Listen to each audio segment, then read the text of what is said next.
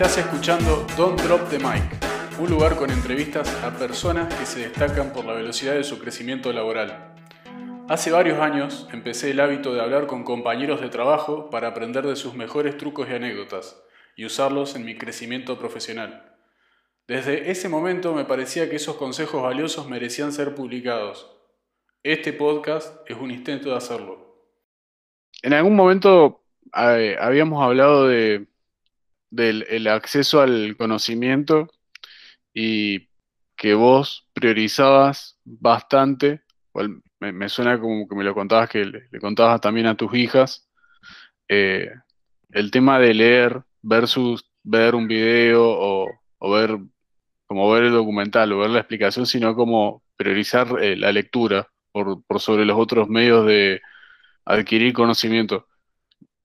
¿Qué podés decir de eso? Que Digo, hoy en día todo tiende a hacer videos eh, y está bueno, digo, facilita mucho el aprendizaje tal vez, pero lo que por ahí no me gusta es que ya te da una idea cocinada, o sea, el video ya, por lo general, que hace un video explicando algún tema o él ya tiene una, postura tomada, entonces te lo va a contar y te lo va a decir eh, como él lo piensa o como él lo, eh, lo cree, básicamente.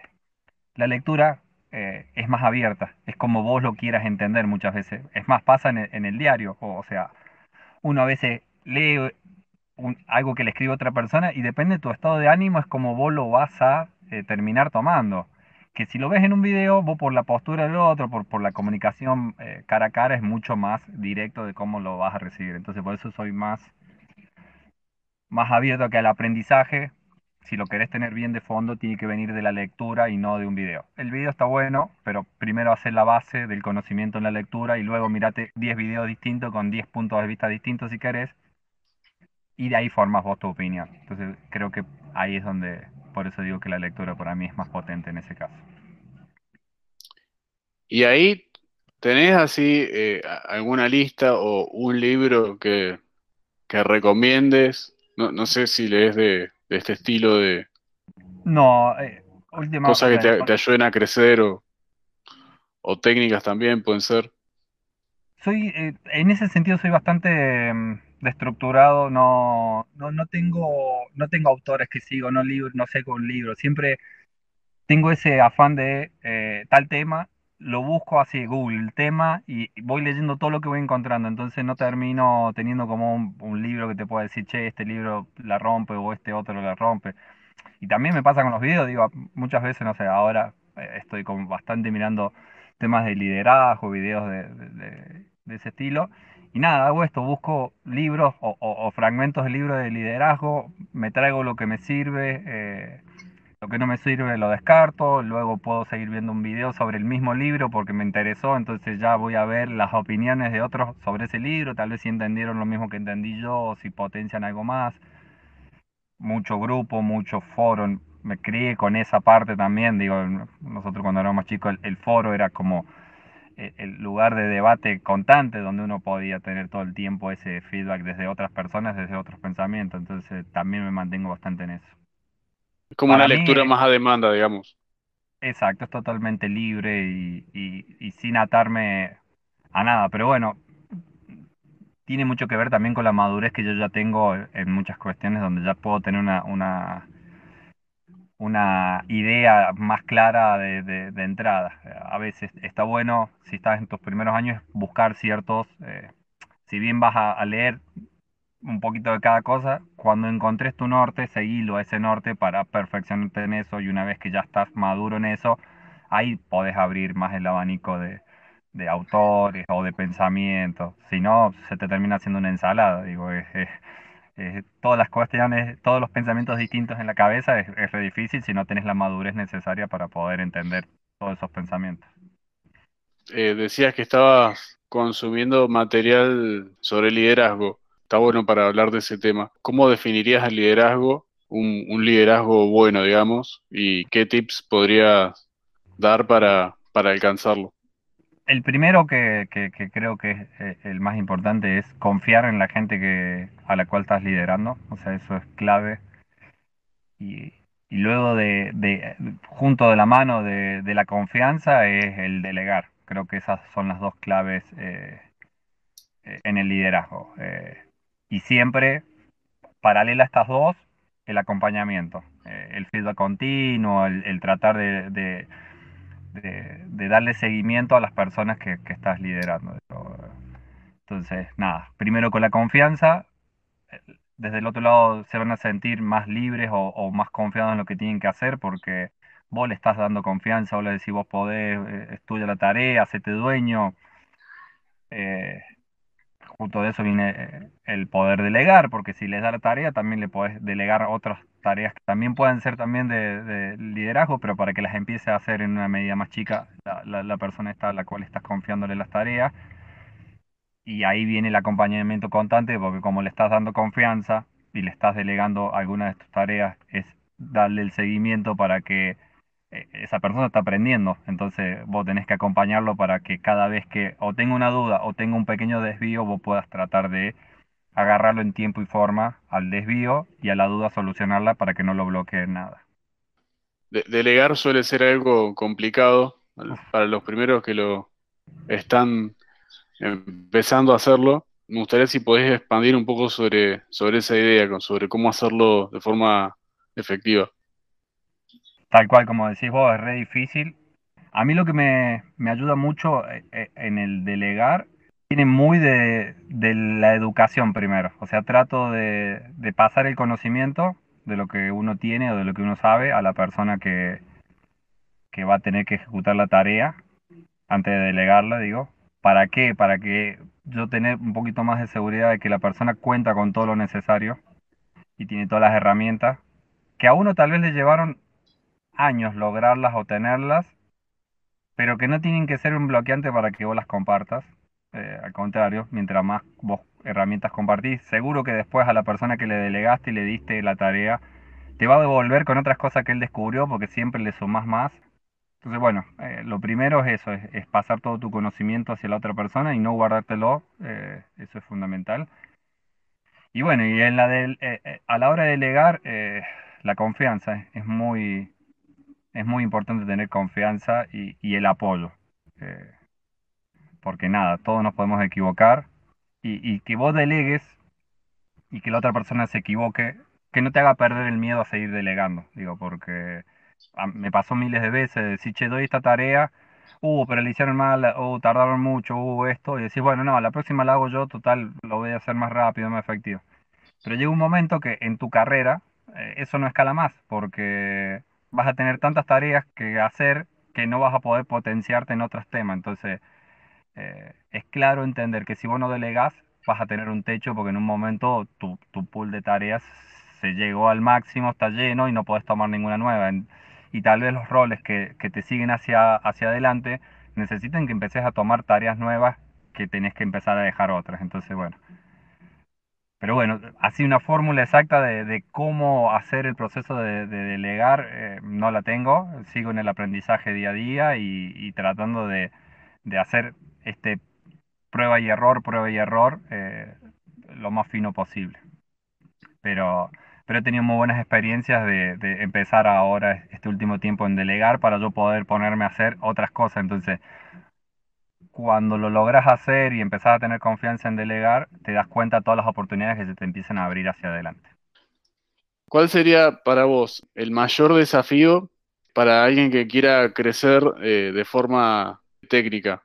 Por ahí estuvimos hablando de algunas cosas más de como de áreas blandas, cuando éramos compañeros, vos ya estaba trabajando de freelance, yo seguía estudiando, digamos, todavía no estaba produciendo nada. Y me, da la sensación de que hiciste como un salto ahí. ¿Y qué crees que te ayudó a dar ese salto técnico?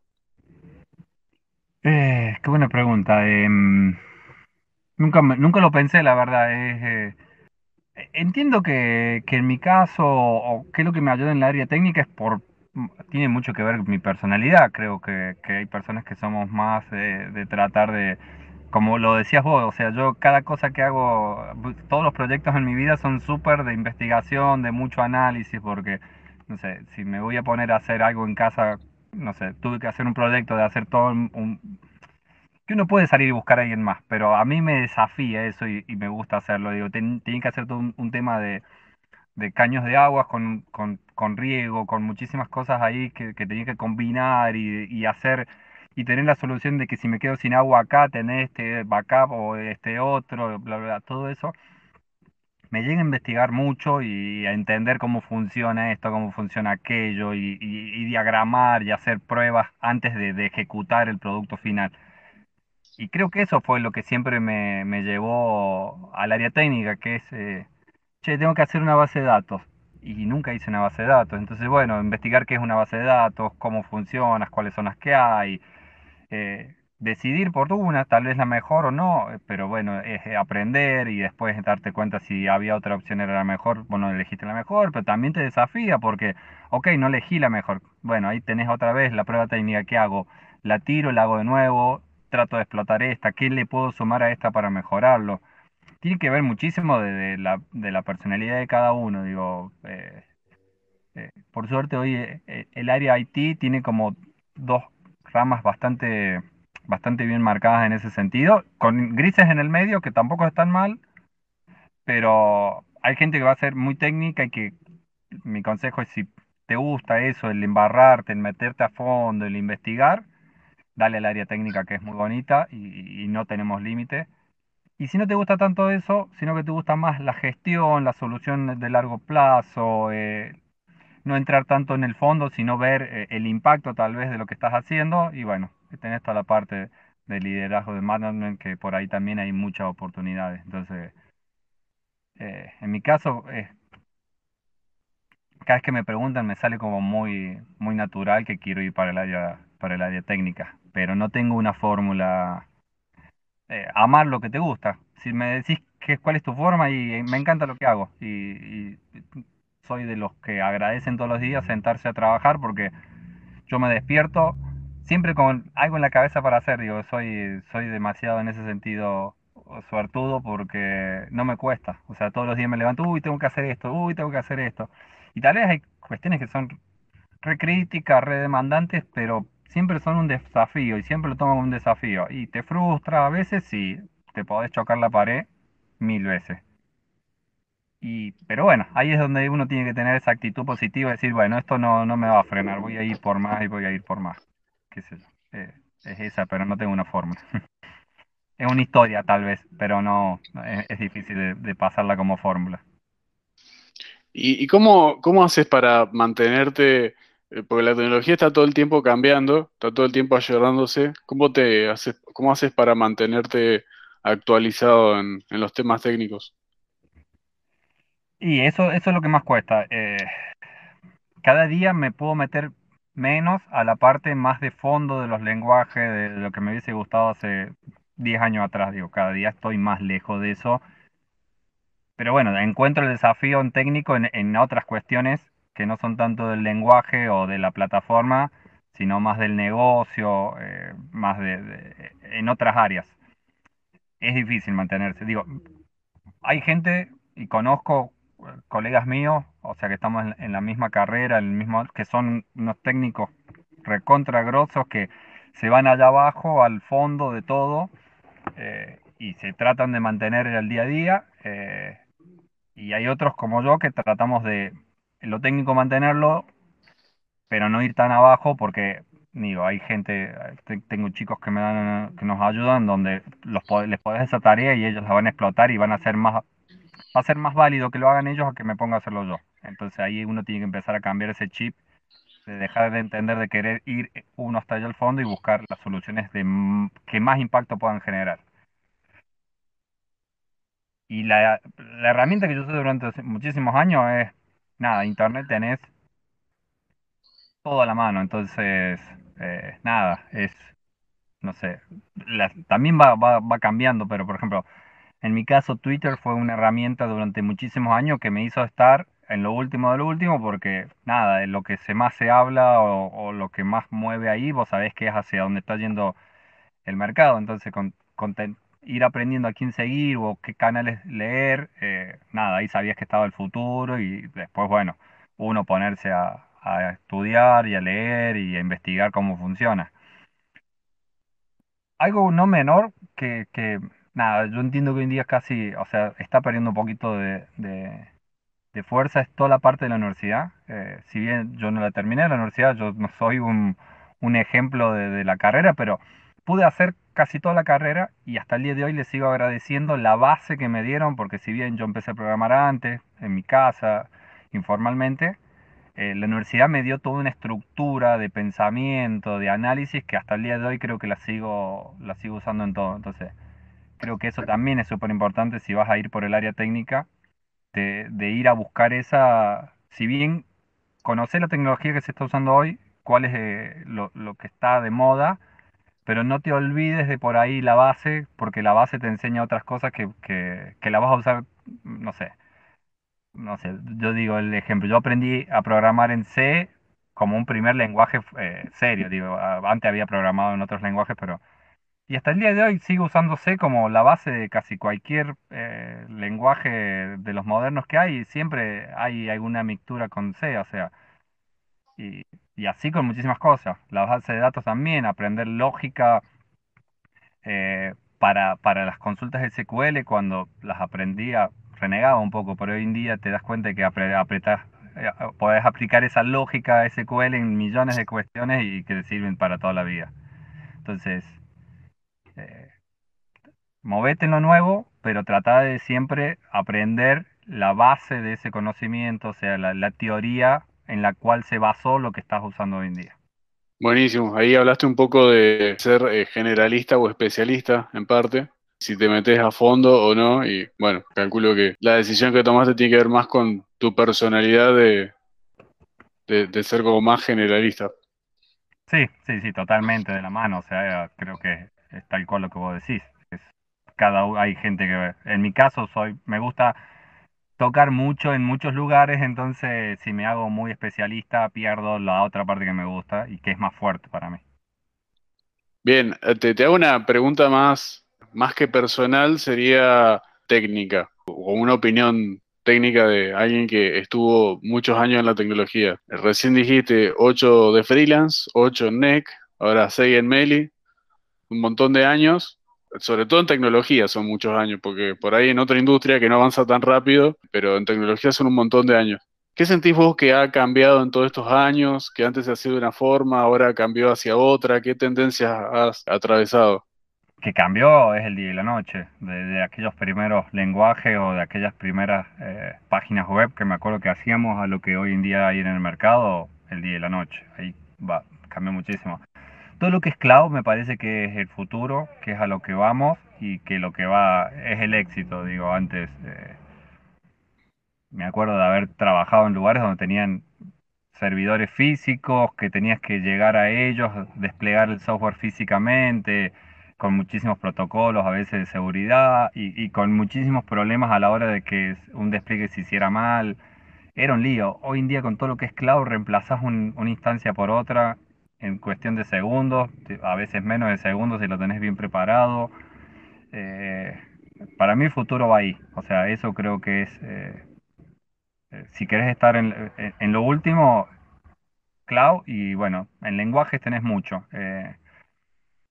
Y toda la parte móvil también creo que es, que es hay una combinación ahí para mí que, que es casi perfecta, que sería mobile con inteligencia artificial y cloud.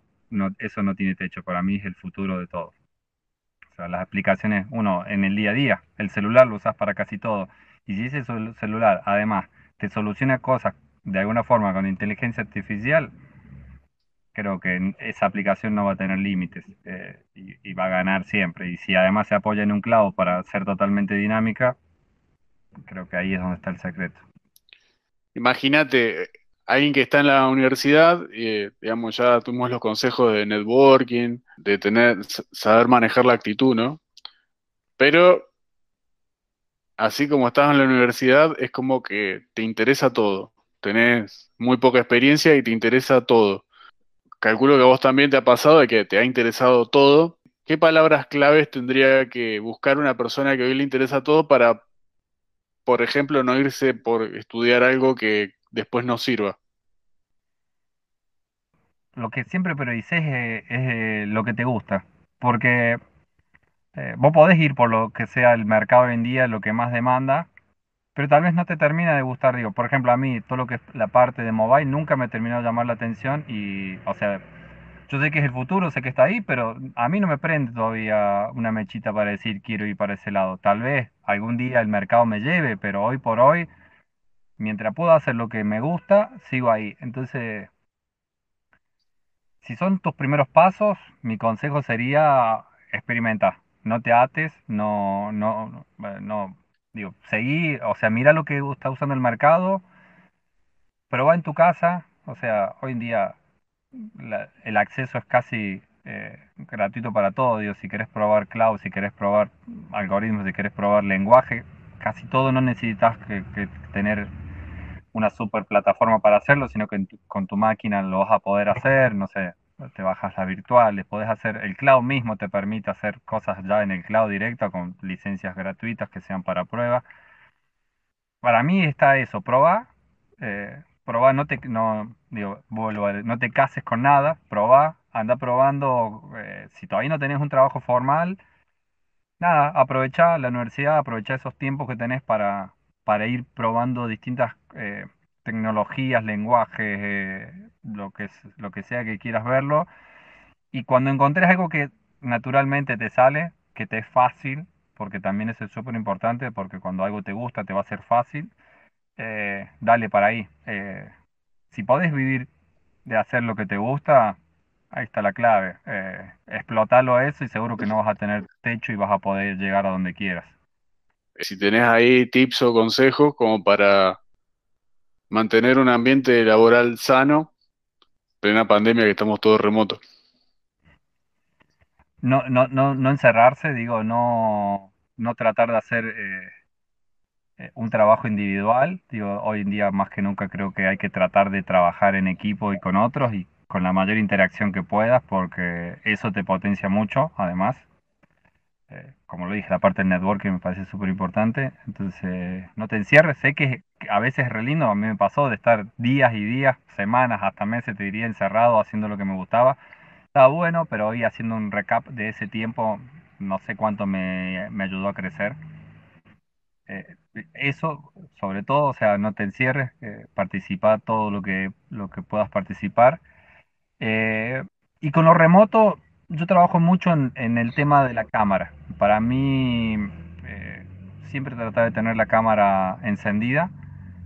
¿Por qué? Porque uno cuando habla, cuando está en una reunión, la parte visual también tiene mucho que ver. O sea, uno antes cuando estaba presencial, uno se daba cuenta, aprendiendo la cara de alguien, muchísimas cuestiones. Hasta si tenés un mal día, porque todos podemos tener un mal día, entonces ya eh, una ojera en el otro, una cara de cansancio y y una mala respuesta vos la podés asociar a una cámara apagada, con una mala respuesta no tenés contexto para entender qué está pasando. Entonces, eh, creo que para tener, seguir teniendo un, buen, un buen clima laboral, eh, siempre tratemos de, reforzar que la cámara siempre tiene que estar prendida. Eh, entiendo que hay momentos que se complica o lugares donde se complica, no sé, hay gente que no, no está sola en una oficina, en una pieza encerrado solo, sino que tiene un contexto de una casa atrás que tiene una vida y que es re difícil y que a veces puede haber situaciones eh, que a uno lo hagan sentir incómodo con la cámara prendida. Pero bueno, eh, siempre tratemos de, trabajar, de buscar un lugar donde sí lo podamos hacer y, nos va a ayudar a nosotros. Finalmente, no, no, perder el, espacio de, ocio, se podría decir. Eh, que también me parece súper importante. Esa charla que en una oficina o en la universidad la tenés en la puerta del, del, aula o saliendo de, de, la universidad porque te estás yendo a tomar el cole o porque vas a buscar el auto, lo que sea que hacer. Esas charlas de pasillos o caminatas que tenían, no perderlas, seguir buscando los lugares donde, donde se hagan. Eh, como digo, yo a veces trato de usar el humor para eso, porque entro en una reunión y uso los primeros 5 o 10 minutos para también dialogar de, cuestiones que, rompan y que mantengan también la parte del vínculo personal con las otras personas. Eso me parece también no lo tenemos que perder. Bueno, genial, Seba.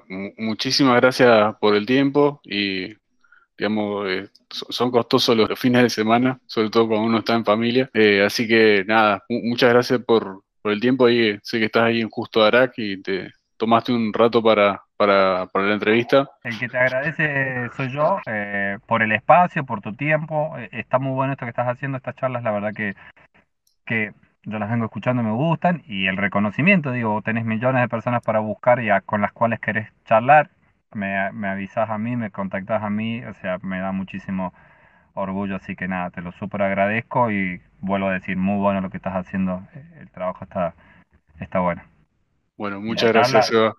Y como te decía, la charla súper amena, muy buena. No sé ni qué tiempo llevamos y la verdad que podemos seguir charlando. Hubiese sido, en otro contexto hubiésemos estado tomando un café tal vez de los que nos gusta los dos y, haber charlado, pero bueno, en esto, en esta nueva modalidad se hace remota, pero, pero también sale bien, sale bien. En base a conversaciones como estas, además de libros, cursos y sesiones de coaching, escribí tres herramientas para un crecimiento ilimitado. Ahí podés encontrar ideas, fundamentos, ejercicios para llevar tu carrera al siguiente nivel. Disponible en formato físico en librerías de Argentina y digital por Amazon.